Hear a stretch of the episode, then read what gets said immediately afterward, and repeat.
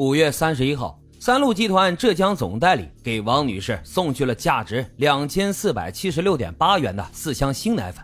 成功的换取了王女士的账号和密码。帖子呢也就这样被冻结和消失在了网上。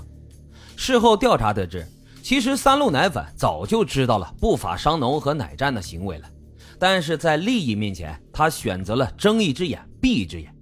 几年间，三鹿集团收到了来自于全国各地的家长和医生的投诉，却从没有想过要改革或者是补救，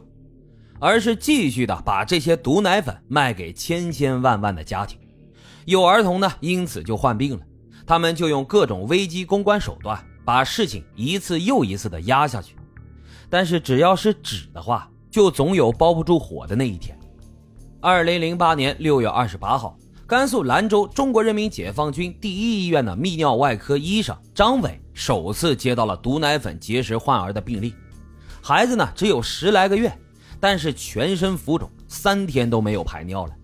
短短的十天之内，他陆陆续续接收到了来自于甘肃省内的另外三名结石患儿。张伟医生立刻就觉得这个事情不同寻常，从医这么多年，从来没有见过这么小的婴儿就得了肾结石的呀。在向患儿的父母了解过情况之后，他怀疑孩子食用的三鹿奶粉出了问题。二零零八年七月十六号，张伟呢向医院汇报了此事，医院随后就将事情上报给了上级主管部门。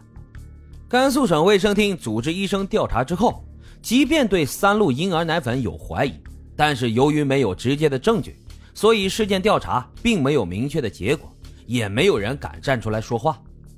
与此同时，住院患儿的数量已经增加到了十多例。二零零八年八月三十号，张伟成功的抢救了一名濒临死亡的患儿。此后，他就开始自行组织医护人员对兰州几家大型超市当中所出售的三鹿奶粉进行了调查。九月初，张医生在医学论坛当中看到了全国各地都有出现类似的病例，好几例呢还都来自于北京。上海的医学专家也在怀疑三鹿奶粉，随后他就致电了南方周末，意图揭露三鹿奶粉导致婴幼儿患上肾结石的问题，同时还劝说患儿的家长找媒体去曝光此事。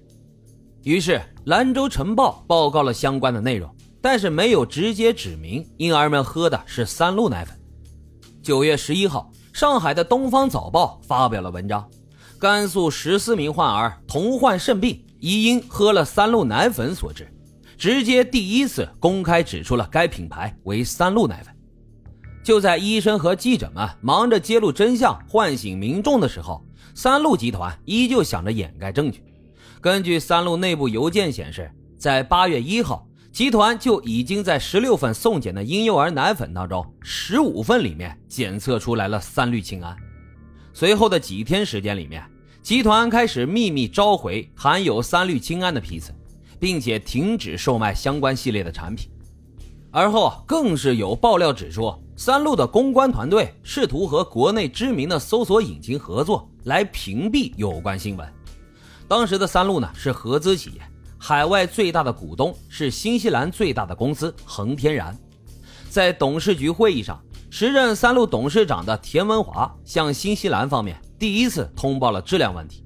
同时也把事故上报给了石家庄市政府。八月二十二号，恒天然将事件通报给了新西兰政府。九月五号，当时的新西兰总理海伦克拉克直接向中央政府反映了情况。九月八号，新西兰政府正式官方通告中央政府。九月十三号，国务院新闻办公室召开了记者会。通报国务院启动了国家安全事故一级应急响应，处置三鹿奶粉污染事件，对患病的婴幼儿实行免费治疗，所需要承担的费用由财政承担。有关部门对三鹿婴幼儿奶粉生产和奶牛养殖、原料奶的收购、乳制品的加工等各个环节开展了调查。这不查不知道，一查吓一跳啊！三鹿集团仅仅是毒奶粉事件的冰山一角。专项检查显示有二十二家企业六十九个批次的产品检出了含量不同的三氯氰胺其中就包括了广东雅士利广州施恩等等在国内名气很大的企业。这一时之间所有家长是人人自危进口奶粉呢遭到了疯抢。国外多个国家开始禁止中国奶制品以及相关产品的销售和入口把中国奶制品彻底的拉进了黑名单。